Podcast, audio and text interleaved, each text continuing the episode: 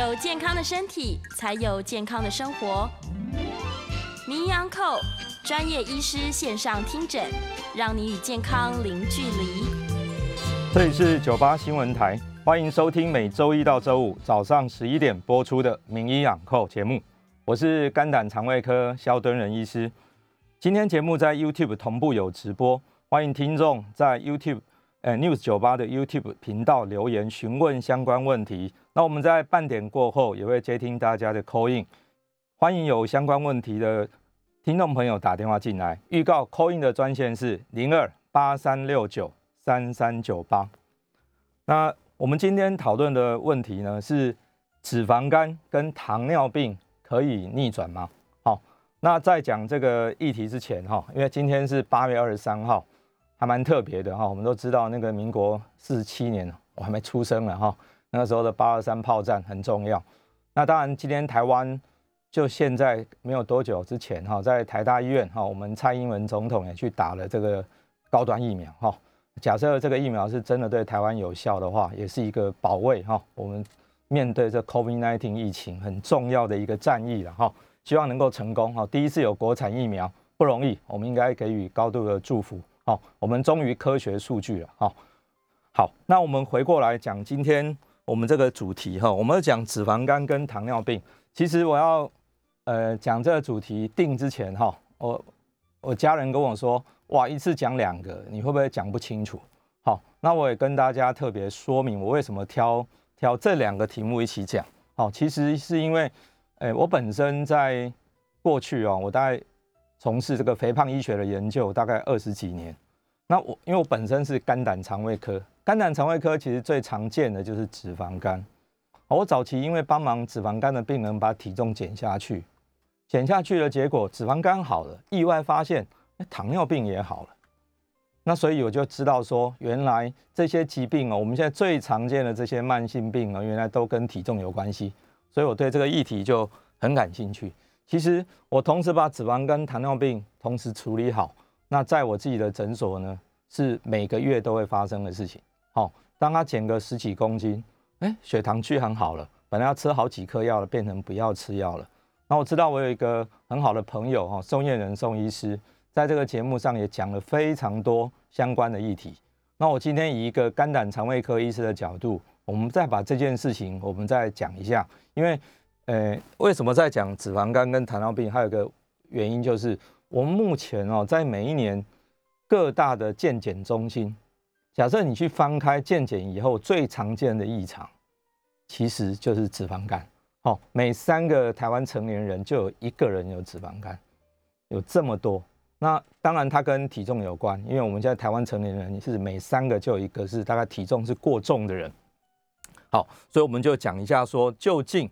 我们假设把呃体重能够减下来的话，这两个病能不能逆转？特别是糖尿病，我自己肝胆科医师，我当然我我不是呃新陈代谢科的专科，可是因为减重居然能够把那糖尿病已经用好多颗药了，甚至还在打胰岛素了，都可以把胰岛素停掉，药停掉，然后糖尿病完全逆转。好，那我们首先来看这一张图哦。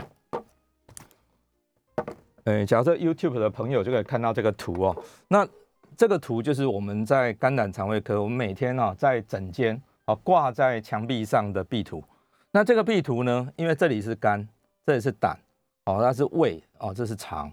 好，那为什么说这全部连在？这个全部叫做消化系统。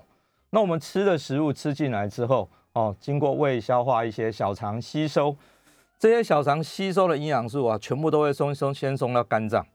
所以肝脏要先处理身体的营养素，那只要营养素实在太多，消耗不完，有时候不小心就会积在肝脏，这就脂肪肝喽。那只要肝脏再积的更多一些，它已经无法容忍了，往外送，有部分就送到下面的胰脏，所以还会造成脂肪移。当成造成脂肪移的时候，糖尿病的前啊前身就已经开始了。哦，所以。一切都是因为脂肪过多，你摄取的热量太多，然后逐渐累积在身上，然后造成脂肪肝，再往外呢就造成脂肪移，然后变成糖尿病。好，所以这个是一个我们脂肪储存，好到最后，假设你热量持续增加，那你就会造成的结果。好，那所以我们假设要处理的话，事实上就要把整个把它逆转回来。好，那我们这边讲哦，脂肪肝它的定义是什么？这么多人有脂肪肝，我说我们台三个，包括我们现在不管是在 YouTube 观看，或者是在收音机前面听的听众朋友呢，大概三个人就一个人有脂肪肝。那你只要被医生诊断脂肪肝，你有没有问过脂肪肝是什么意思？其实意思就是说，你的肝脏重量超过百分之五是由脂肪所构成的。好，超过百分之五，好，那这脂肪超过百分之五就叫做脂肪肝。那在图形上面，我们可以看到什么样是脂肪肝的样子？我们眼睛直接看的会看到什么样子？各位都看过猪肝吗？哈，猪肝的颜色事实上人的肝跟猪肝是一样的啦。哈，正常是这样。哈，正常就是猪肝色了。哈。那但是嚼变脂肪肝会像右向右上角这个肝，整个像黄黄的，好，其实就是鹅肝酱的肝，好变黄黄的。那这个就是脂肪肝的肝，这颜色差非常的多，因为这里面积太多的脂肪，好积太多的脂肪。那可是我们总不会每个人都解剖嘛，哈，所以一般来说我们都是用超音波来看，好像这个呢，哦，这个是肾脏，这个是肝，那么正常的肝。正常的肝的颜色跟肾一样，但是一旦你变成脂肪肝，整个肝脏全部变白，就是因为它里面积了太多的油脂所造成的。好，那另外像这个病人是我在做完超音波直接帮他做切片，我们就看他整个肝都是一颗一颗的，这个就是脂肪堆在肝脏里面。好，那我们常常有讲说脂肪肝，脂肪肝，他说瓜包油哈，台语讲瓜包油，其实它不是一个好的形容了哈，真正好的真正。真正确的形容应该是说瓜来对专油，因为每一颗细胞里面都堆满了脂肪，这个才是脂肪肝。哈，不是肝，不是油包在肝的外面，而是每一颗细胞里面都是油。但是当减肥下来的时候，它的肝就会恢复正常。好，因为它的重量里面就没有超过百分之五是油脂。好，好，这是脂肪肝。那另外是糖尿病。那糖尿病我们都知道说，饭前血糖不要超过一百二十六。或者糖化血色素不要超过六点五，一旦超过就是糖尿病。好，那假设我们要把它逆转，逆转的话就是不要用药的情况之下，好，超过半年你的糖化血色素还是小于五点七，那我们就说你糖尿病好了。好，我想我这两个疾病它的诊断大概约略怎么样？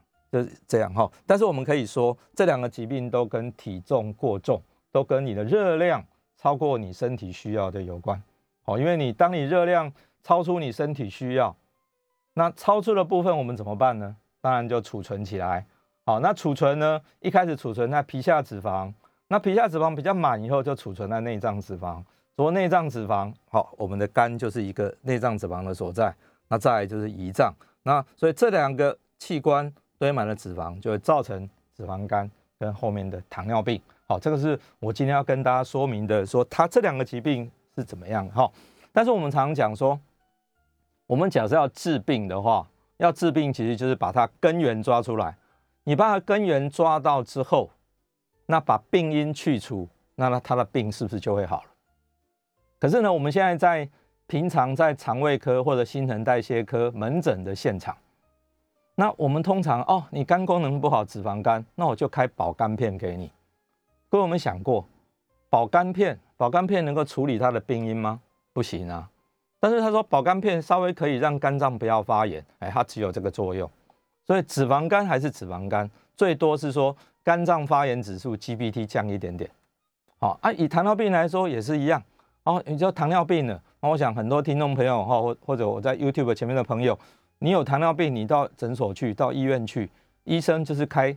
糖尿病的药给你啊，一种药、两种药、三种药，其实四种药，甚至最后达到胰岛素，这些只是让你的血糖数字漂亮一些，可是你的根本有有解决吗？有变好吗？事实上是不会的，这些药都只是治标不治本。所以假设你想要，你想要把这两个疾病正正式的让它逆转的话，那就是把病因移掉嘛。那刚刚讲病因是什么？其实病因就是热量过头。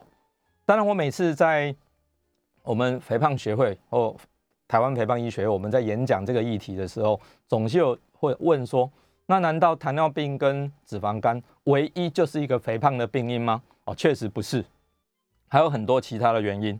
好，还有很多其他的原因。好，但是肥胖是最重要的原因。所以你假设把体重能够逆转回去，那你这两个疾病就有机会能够痊愈哦。好，我们常常讲说哈，不忘初心呐哈。其实我们在我们在学医的过程，我们都希望说我们病人能够好，所以我们常常开玩笑说，我当内科医师当了二三十年，哦，那大部分的病都不会好，都只能控制，无法根治。那我好不容易呢，在二十几年前，因为研究肥胖医学，发觉说，哎，这个方法有机会让我病人能够痊愈啊，我有多开心。我说，哎，这样子哈，啊，能够真正治愈病人，病人很开心，跟我说一声肖医师谢谢，我会感觉非常的快乐。因为能够帮你把疾病弄好，我想那是当一个医生最最开心的事情哈。好，那这边我就举一些例子哈。我过去在曾经在 News 酒吧，因为当时哈也是只有广播，那有些图像要跟各位朋友分享的时候，实在是没办法。那现在有这个 YouTube 直播，我觉得很开心哈。好像这个病人哦，这个是大概三年前，那我有一个减重的班级，那这个班级这个病人呢，一开始七十九公斤。BMI 到二十八点四，你看他的肝脏就非常的油，他是一个标准的脂肪肝，同时他的肝功能的肝脏发炎指数已经到一百一十三，正常是四十，它现在一百一十三的话就是发炎哦，那看很很油的肝哈。好，过了三个月，他减到剩六十五公斤，减了十四公斤，BMI 到二十三点五已经标准了，你看 GPT 只剩十二，一一三到十二，他没有吃半颗的保肝片呢。那为什么他的肝功能就变好？就是因为他体重减了十二公斤。好，好，那再继续再过十二个礼拜，他体重继续再减到了七公斤，BMI 达到二十一，那肝功能 GPT 也是正常在十三，这个时候脂肪肝就完全好了。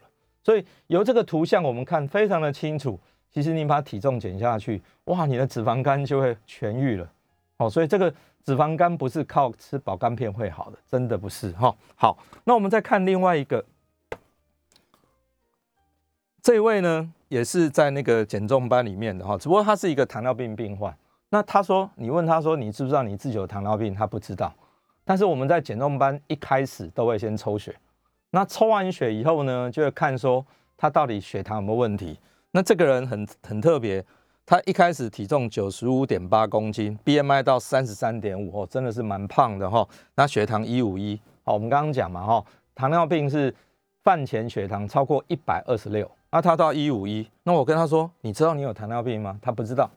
哦，啊，他的糖化血是不是那个时候大概在八左右？哈，你看他的胰岛素要十六点一三，比较高，比较高。那你看过了十过了十二个礼拜，过了十二个礼拜，体重已经先减掉十几公斤了，减掉十四公斤，BMI 达到二七点八。好，你看他的血糖立刻降到八十一。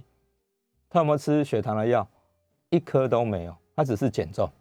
啊，减重减下来，血糖只剩八十一，而胰岛素降下来只要三点二一。我说啊，胰岛素变低了，是不是我们的贝塔细胞胰脏的贝塔细胞变差？其实不是的，是因为它不需要分泌这么多的胰岛素，就可以把血糖控制好。那各位想，胰脏的负担是不是减轻了？哦，所以这样减轻了，它就不会往糖尿病那个方向去了嘛？哈，好，那再来再过十二个礼拜，它继续再减十一公斤。BMI 达到二三点九，血糖继续降到七十五，哎，胰岛素更低了，一点七六。那我记得昨天还有一位，呃，在新竹的我们的医师朋友问我说，哎，我在帮病人减重的时候，奇怪他胰岛素怎么越来越少啊？是不是贝塔细胞坏掉了？好，我才跟他讲说，不是，这表示你的胰脏很轻松，分泌一点点荷尔蒙就可以把血糖控制好。其实这是一个糖尿病逆转改改善的现象。所以这个就是初期，他自己不知道他有糖尿病，只不过因为参加减重班被发觉说有糖尿病，体重减下来哦，这个人减了总共减了二十七点六公斤，结果就把糖尿病逆转。好，但是记住是要初期哦。假设哈，因为你被诊断糖尿病的时候，通常你的胰脏的贝塔细胞的功能只剩下一半，那你假如没有理它，你继续吃那么多，吃那么多糖类，那让你的胰脏很辛苦。那么每一年在下降，一直下降，一直下降。那在下降个大概五年，好，一年可能百分之十的贝塔细胞逐渐不见。到了六年以后，你血糖可能不好控制，那这个时候医师可能就开给你胰岛素，哦，那个时候要逆转就比较难了，哈。所以尽量在被诊断的六年内，我们赶快开始做体重控制，这样你的贝塔细胞有机会可以逆转回来，好，可以逆转回来，就会像这个病人一样，哦我不用分泌这么多胰岛素就可以处理了，哈，好。那我在更久之前，哈，大概在十年前，啊，那个时候在台北，哈，这边有一位万华的一位黄先生，好，那他呢，他来找我的时候，因为体重很重，体重达到将近两百公斤，那他来，当然他是希望说我帮他转到外科去接受减肥手术。那我跟他说，你要不要先内科检看看？啊，只不过他那个时候很痛苦，是因为他每天都要坐着睡觉，而且持续半年了。为什么要坐着睡觉？因为他躺下去就会被自己呛醒，会被自己呛醒哦。好，好，所以两百公斤，他过了十四个月，他很有耐心。内科疗法十四个月，总共减了八十公斤。那他原本有高血压、有糖尿病，这次减下以后，他的高血压、糖尿病全部好了，全部好了。他说全部都逆转了，所以他就都不需要吃药了。到现在事实上已经过了大概八九年，快十年了啊，他还是在内科门诊呢。我们还是持续在控制体重，因为他自己很清楚，我体重控制好，我的我的血压、血糖就没问题，我就不会晚上有睡眠呼吸中止症，好让自己没有办法睡觉。好，他减下去居然就解决问题了。好，这个是这个是我以内科疗法体重减最多的一个病人，哦，八十公斤，哦，是大概两个年轻小姐的体重，哈，这减的非常的多。好，那接下来我们这个案例哦。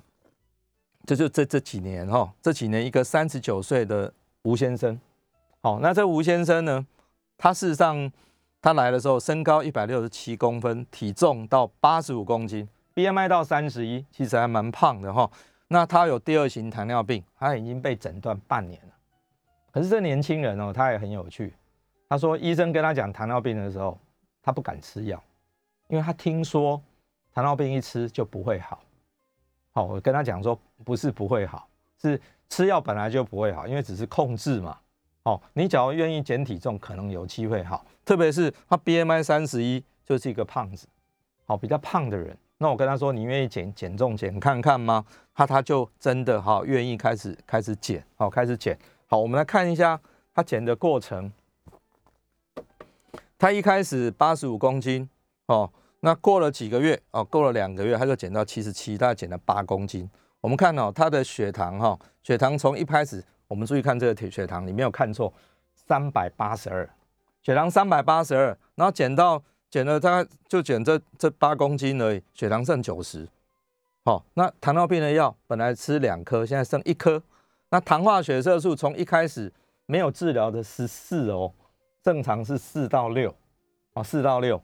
那他很快就减到剩七点三，才两个月，才两个月哦，糖化血色素可以降快快一半了，哦，十四降到七，好，再过几个月，他减到体重减到六十九点二，BMI 到二十五点一，这个时候血糖八十五，糖化血色素只剩五点五，哦，五点五，哦，那 GPT 我们注意，这个人他一开始肝功能也不好，哦，也是脂肪肝，哦，脂肪肝的 GPT 从九十三。到三十六到二十五，哇！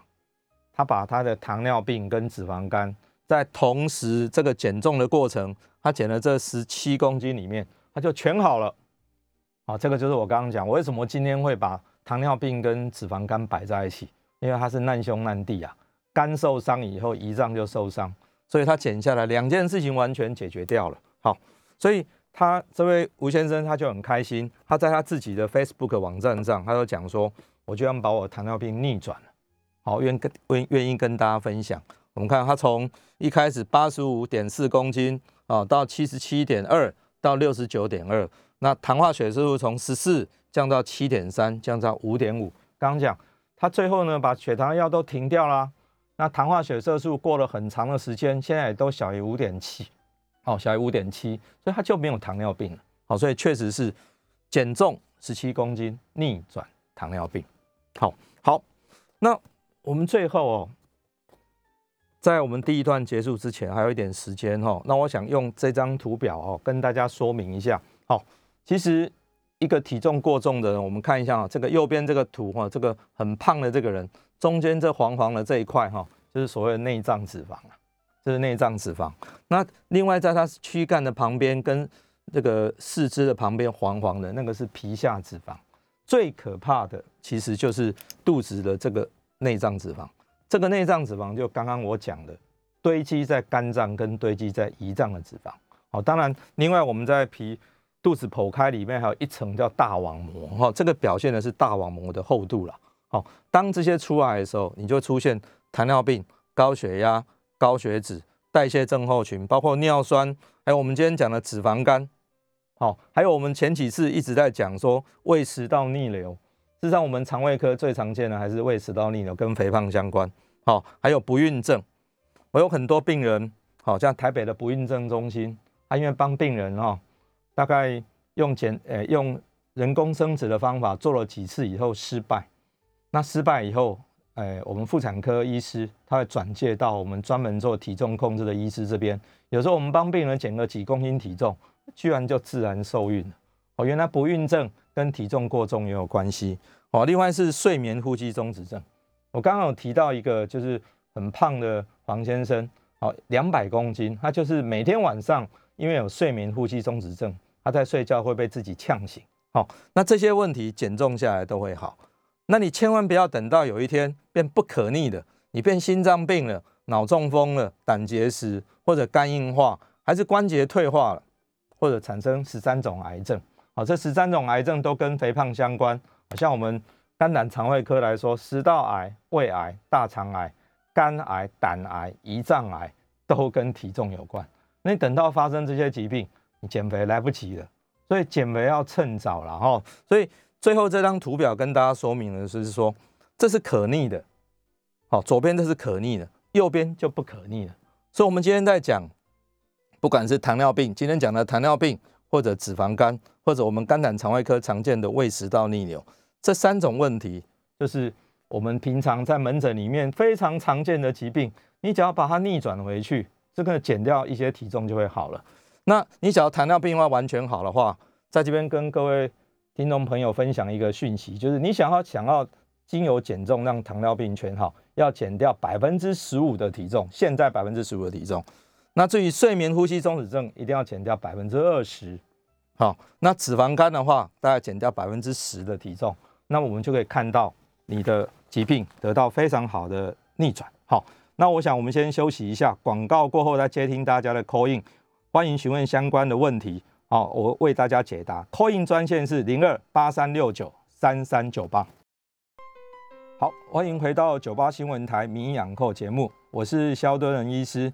接下来我们开始来接听，哎，我们观众朋友的 call in 电话。我们的 call in 专线是零二八三六九三三九八。好，那刚那个我们在 YouTube 上的朋友讲到说，这个呃胰脏癌哈，胰脏癌。哎，现在因为它是一种很难治疗的一个癌症哈，那我们都知道说胰脏癌的五年存活率很低，一般做超音波也很难看到哈，真正担心就要做哎做电脑断层。那只不过我们知道说吃糖类太多的话是一个胰脏癌一个危险因子，所以尽量不要去不要吃了那么多的糖了哈。那瘦瘦的人会不会脂肪肝？会，瘦的人也会脂肪肝，因为这是跟胰岛素的阻抗性有关系。好，所以跟跟诶这个胰岛素阻抗有关。好，所以我们尽量胰岛素阻抗就跟体重有关，所以就追根究底，我们还是要把体重控制下来才能够解决。好，所以菲菲讲这句话很对哈，肥胖是万病之源。我们常讲万恶肥为首，百病胖为先。哈，所以把这个糖尿病转诶把体重降下来的话，很多疾病会改善。好。那另外，菲菲问到说，第一型糖尿病能逆转吗？哈，那稍微难一点点，因为第一型糖尿病，第一型糖尿病是属于一种自体免疫的疾病，哈，比较困难。好，我们先来接听林先生的电话。林先生，哎，肖医师您好，哈，哎，哎，请教一下，因为我有一个朋友，哈，就是像您刚刚讲的那个典型的症状，也就是他原本体重很重，然后就是有。一大堆的什么脂肪肝的什么问题，糖尿病通通都有。是，因为大家看他还很年轻，所以我就去找了很多您啊，跟过去还有宋医师在网络上的影片，一直鼓励他要透过饮食控制来减重。嗯，他也得到了不错的成效。不过他最近就是有一个问题，他跟我说哈，哎，我这个我饭前的血糖大概在九十五左右，嗯，哎还不错。然后呢，他说：“哎，我饭后哈，我饭后的血糖突然变成一百。”他说：“哎，奇怪，怎么有那个饭那个？不，哎，不是不是，我讲错了，就是说他的饭后血糖比饭前血糖还低。”他说：“哎，照理说我吃东西进去，我的胰岛素应该要那个血糖要冲上去才对啊，怎么吃东西进去反而降下来了啊？这到底是怎么回事？叫我今天特别来请教一下医生，谢谢。我在现场收听好，小医师的回答。好，哎，谢谢林先生的问题哈。好，我们在在那个糖尿病的病人一旦产生的时候，他确实会有一个状况，他就是他的胰脏呢，对于血糖的。忽然间的增加呢，他失去了他的反应。好，那我们叫做 first phase secretion，就是说我今天那个图没带来哈，那个其实我们在教育医师的时候会特别提到那个图，就是糖尿病的病人在刚被诊断的时候，事实上他就胰脏失去了这个作用，他对他的血糖的上升没有办法立刻反应。但是当你糖尿病逆转的时候，你这个功能就恢复了。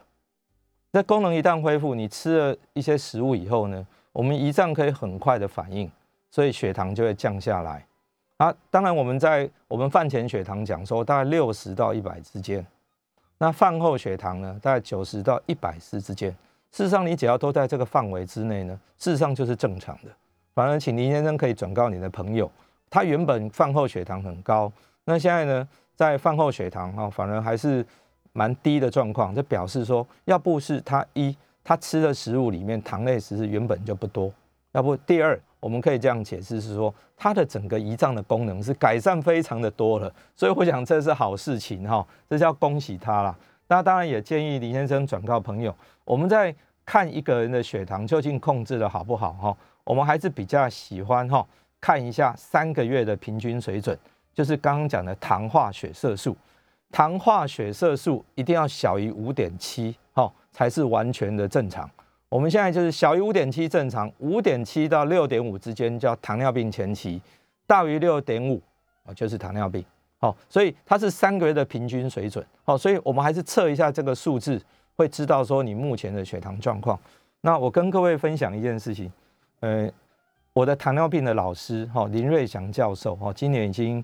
呃，八十八、八十九岁的高寿了哈，他几乎一段时间每个礼拜都会自己测一下糖化血色素，好，他老人家也会去看说自己的血糖的水准是怎么样，哦，八十几岁了，每天都还会做一些运动，非常控制控制饮食，非常的养生哦，他是我们的楷模了哈，好，所以因为糖化血色素越高，就表示你身体发炎的越厉害，好，因为糖化血色素究竟是什么哈？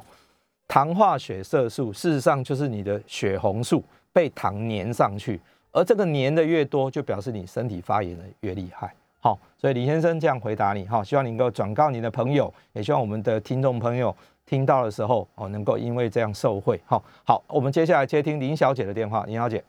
先你好啊，哎是，那我是我我是本身有糖尿病，然后我一我都很规律的吃药，然后我的医生有特别注意我的 LDL 跟那个 HDL，是，就低密度的胆固醇啊，嗯，我是一百，刚开始两年前是一百一十一，那是小于一百三嘛，是，他说搞叫我吃那个益可脂那个药，是，然后后来觉得说我觉得吃药太多了，我就啊不是很每天吃，就偶尔吃就降到八十四，嘿。哦，那后来后来他就忽然不，他不验，我是想看加医科，他就不验 LDL，他就验那个 HDL，就是高密度的胆固醇，那我就变成六十八，那要小于要大于四十嘛，是，那那变成连连续半年都是六十八跟五十九，那他还是叫我吃那个抑制克，然后那最近六月去量的时候，他的 LDL 就变成，他就量 LD 低密度胆固醇是九十二，嗯。那都小于一百三，那我都我觉得我都应该这样子的话，我需要吃一止可吗？哦，好，李小姐，请问你的体重大概？我只有四十七公斤，一百六十八公分，哇，太瘦了，太瘦了。可是他一直叫我吃一止可，因为我医生我连一口肥肉鸡皮我都不敢吃，可是为什么会一直叫我吃一止可？好的，好，哎，李小姐，这是很重要的一个议题哈，就是。血糖过高的人，通常哈，很多人也会合并有高血脂的问题。那一般的人哦，我们对于低密度胆固醇，也就是所谓的坏胆固醇，我们是希望它小于一百三。但是我们对于血糖过高的人，因为糖尿病的人是得到心血管疾病的高危险群，所以我们对低密度胆固醇哦的要求更严格一点，希望是小于一百。所以只要你是一个糖尿病患，有在吃血糖的药，那你的胆固醇又大于一百，这个时候呢，我们的健保署的规定呢，就希望医生能够帮你开这个 statin 哦，就是这个异可脂这个药。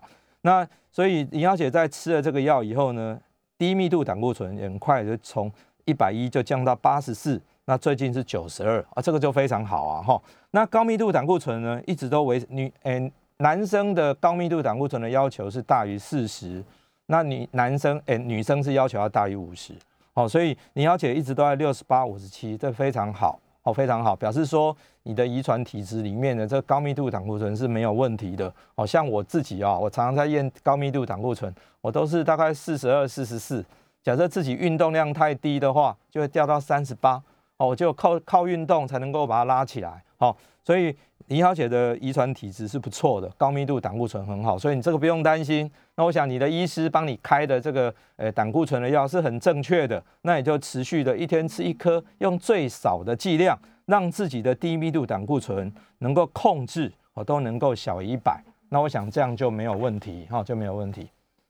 好，那当然这个我们在网络上哈也有很多朋友讲说。这个生酮不生酮哈，阿金饮食哈，那我想我们今天我在节目上完全都没有讲说有没有用什么方法来减重哦。其实我想减重的方法非常的多，不管是一六八减减重法，或者是有人觉得说是诶邪魔歪道的生酮饮食法，好，或者一般的少吃多动的呃均衡的呃减重法，我想都有人崇尚。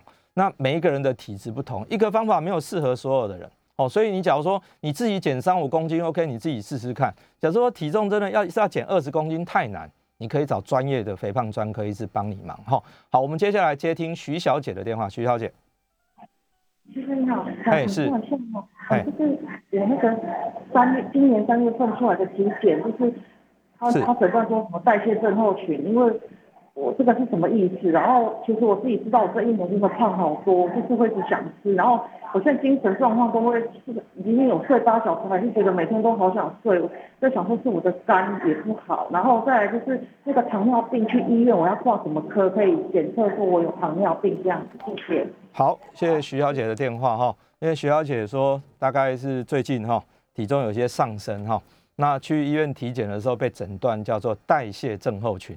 那我们刚刚，我们事实上在这张图表上有写到说，代谢症候群，代谢症候群跟体重刚好有非常密切的相关。其实代谢症候群简单讲就是三高加肥胖，好，那所以代谢症候群有五个条件，第一个是腰围大于哈，腰围八九十嘛，就男生腰围大于九十公分，或女生腰围腰围大于八十公分，超过就一项。第二个是血糖，血糖大于一百，好，那第三是三酸甘油脂，好，大于一百五。啊，第四是好的胆固醇太低哦，女生小于五十或男生小于四十，好，那最后一个当然就诶腰诶那个诶血压，好，血压大于一百三八十五就算，好，所以三高加肥胖这个每这五项里面有三项有的话，就诊断叫代谢症候群。只不过我想徐小姐重点是说，代谢症候群因为是跟体重有关，所以你被诊断代谢症候群，好，那你就赶快把体重。逆转回来，把它减回来，你的问题就可以解决啊！千万不要去医院一看到说血糖高就开始吃药，那你一旦开，当然初期先开始控制是正常的，可是你一定要想说，我吃这些药是不会好的，所有的血压、血糖药都只是在控制你的这些数字，让你的数字好一些。那当然，在你不减重的情况之下，先用这些药可以，可是你心中 always 要想，我有没有机会能够治愈？我能够好吗？能够完全逆转吗？能够有一天不吃药吗？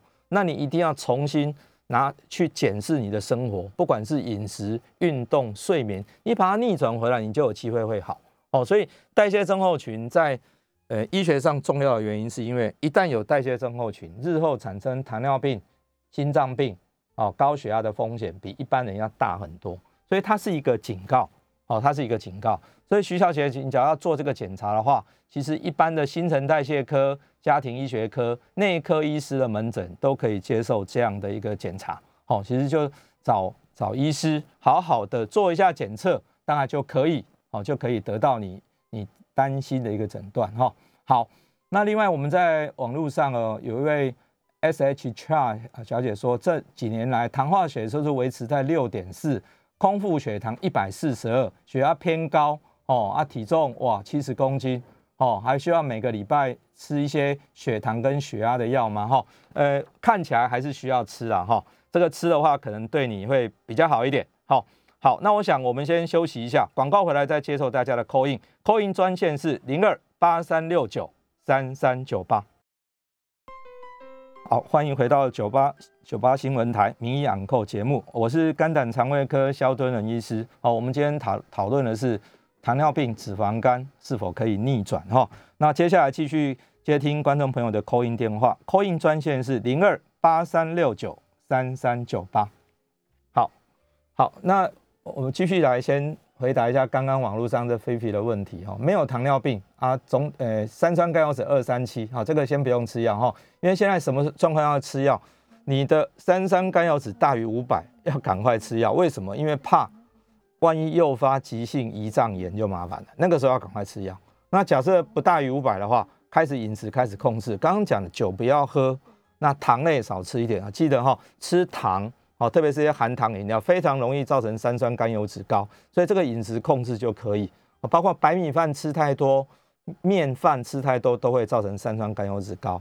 啊，高密度胆固醇因为你高达六十八非常好，低密度胆固醇一二九，这还算都是正常，所以不用吃药。哦，不用吃药，哦，啊，你体重才四十二，哦，令人羡慕了，哈，令人羡慕。好，那我想，我们再回到这张图，哈，回到这张图，好，当然，我们我们所有听众朋友有任何相关问题，哈，都可以打电话进来，哈，我们还是强调，哈，肥胖症造成的这一些问题，血压、血糖、血脂肪、肝功能、尿酸，好，这五个都是很大的问题，哈，好，减肥就会改善，哈，好，我们再来接听黄先生的电话，黄先生。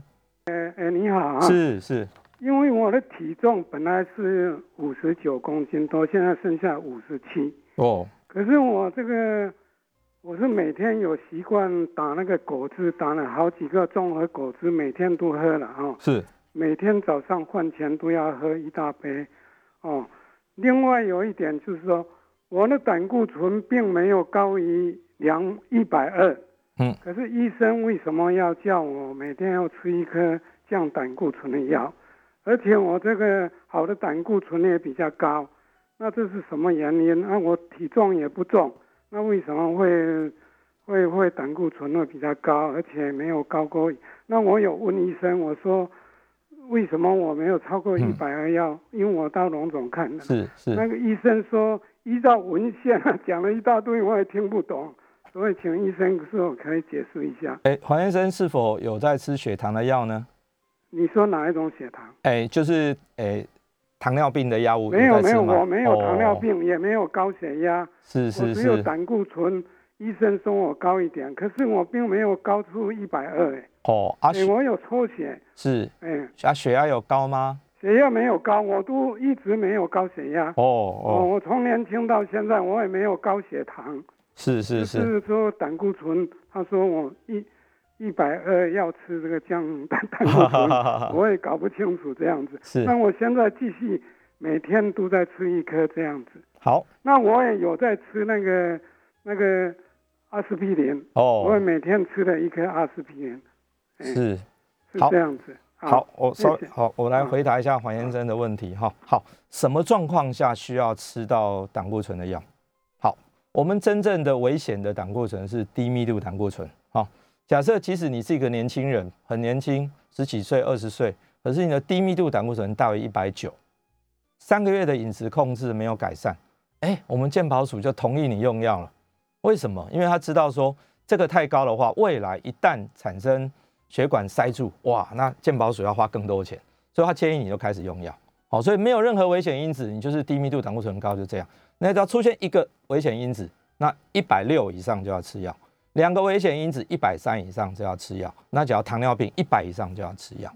那所以黄先生，你的问题哈，应该是说你的医师发觉说你有某方面的心血管疾病的危险因子，那么医师在衡量你的相相对的利弊得失之后，觉得用药对你的疾病会比较好。那其实胆固醇的药哈，吃胆固醇的药还很特别，它可以降低我们得到肝癌的风险。好。那当然，它有一个危险是说，有些人吃了胆固醇的药会造成肝功能异常，有些人吃了会得到呃我们的肌肉会疼痛，那甚至有些人吃这个增加一点点的糖尿病风险。所以我想在用药的时候，医师一定会去衡量说吃对你比较好还是不吃对你比较好。所以我建议黄先生是尊重你原本处方医师的意见。那他讲的应该，呃，你可能没有去 catch 到他的重点，我建议你可以再跟他沟通一下。他一定发觉说你，因为包括你还有在吃阿司匹林，所以你有一些血管的血管病的风险，所以他建议你吃会比较好。好，好，那先这样回答。好，那我们接下来接听吕小姐的电话。吕小姐，喂，喂，你好，哎，是是，想请问您个问题，就是说，呃，如果要呃去精准的测那个胰脏啊，哈，是要就是说，哎，就是。我是有听过了，因为我一直都在听贵节目了哈。是是。那就是说，呃，要就是说要，我不太会讲话，就是要测什么样的仪器，然后才会说比较精准，能够测出这个胰脏的那个，就是说，呃，我我这个问题是替全国的 的朋友在问的，因为就是说我们要知道说，哎。怎么样能够精准的测到说一次有什么那个就这样子好，谢谢您的回答。好，哎，谢谢吕小姐哈，哎，胰脏胰脏癌的诊断哈，对于我们肝胆肠胃科医师确实是一大挑战，好，一大挑战。那大家常讲说，那我用超音波可不可以看得到？跟各位报告，呃，在你空腹的情况之下，我大概胰脏头哦，因为我们胰脏分成头颈、身体跟胰脏尾巴，前面三个部分大概可以看得到。可是胰脏尾巴，因为它刚好在胃的下半部，在胃的下面会被胃的空气挡到，所以胰脏的尾巴呢，用超音波常常看不到，常常看不到。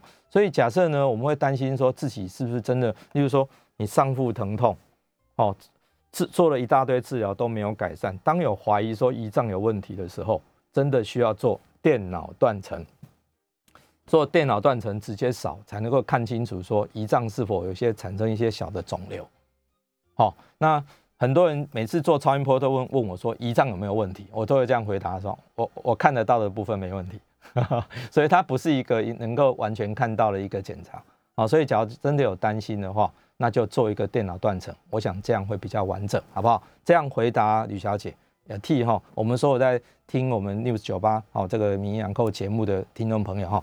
真正担心就花个自费的钱做个电脑断层，好，这样子才就有答案。好，好，那我们这边我们再看一下网络上啊，有一个人说我只有四十三公斤，糖尿病二十年，有机会逆转吗？好，其实假设你你本来就比较瘦，那糖尿病已经二十年了，那二十年事实上我们糖尿病初期其实上体重都是重的，但是随着你的胰岛素分泌越来越少，你体重会瘦下去。其实，当你一个胖胖的糖尿病忽然间体重慢慢瘦下去的时候，我们要担心一件事情，就是你的胰岛素已经不太够了。因为我们的胰岛素事实上就是肥胖总司令，没有胰岛素，因为胰岛素是一个合成的荷尔蒙。当你没有这个荷尔蒙的时候，你体重就会慢慢的节节败退，就会一直瘦下去。所以太瘦的时候，我们反而担心你身体出状况。那个时候就是开始要打胰岛素的开始。哦，那个时候医生会开始考虑帮你打胰岛素，打了以后，你的体重就会逆转回来。哦，所以已经太长时间。我刚刚在节目刚开始就讲说，想要逆转糖尿病，前面六年是还蛮重要的，因为那个时间点，你的贝塔细胞还存活。大概还有在至少三四十以上，好，你把它逆转回去瘦下去，才有才有机会能够改善。好，我想这是很重要的。哦，好，那有人说，好，我们有一位有一位 Young John 哈，应该是张嘛哈，那他说他的糖化血色素八点八，是否要打针的哈？那现在只吃的那个 Metformin 应该是八百五十毫克了哈。那八百五十毫克 Metformin 糖化血色素八点八，这个还是太高。我们在药物治疗的情况之下，我们希望能够糖化血色素小于七，小于七。所以我想你只吃了很轻的 metformin，有机会呢再用一点点药物加上去。我这个时候建议你回去看你病糖尿病的医师那边，跟他商量说，我有没有办法先借重药物把糖化血色素能够降到七。好，那假如说药物加上去就降到先降下来，那你有机会的话，就是也。体重假如是比较重的，那就把它瘦下去。瘦下去的话，那你就有机会也能够让你的 A1C 哈，就糖化血素能能够降下来哈。我们 always 降血糖的方法哈，不要一直只是靠药物，不要忘记基础还有一个饮食，还有一个运动，这三样东西都可以控制体重。所以你饮食、运动弄好，搞不好你血糖就解就解决了，不一定要靠药物。靠药物真的是到最后一步了哈。好，那另外有一位。诶，Ruby 五哈，他讲说平常糖化血色是五点四到五点五，哦，那这三个月可能外食哦，糖化血色素到五点七，好好，其实对啊，因为这三个月，嗯，其实，在封城期间，台湾人我们平均看起来体重是都上升了哈，因为运动量都变少，运动量变少。然后昨天到英歌老街去，因为有一些家具要买，去的时候店家跟我们说，哇，这几个月有时候哈，店员比来一个游客还多，所以确实是大家都没有外出，也没有运动，那当然体重上升，体重上升，你的血糖控制就不好，所以糖化血色素上升是很常见的，这就很容易就看到会这种情形。好，所以我想还是要赶快把它处理一下，赶快把体重再降下来，恢复正常，好，这样才能够解决问题。好，我想我们今天节目就进行到这里，我是肖敦仁医师，也非常谢谢大家今天的收听，再见。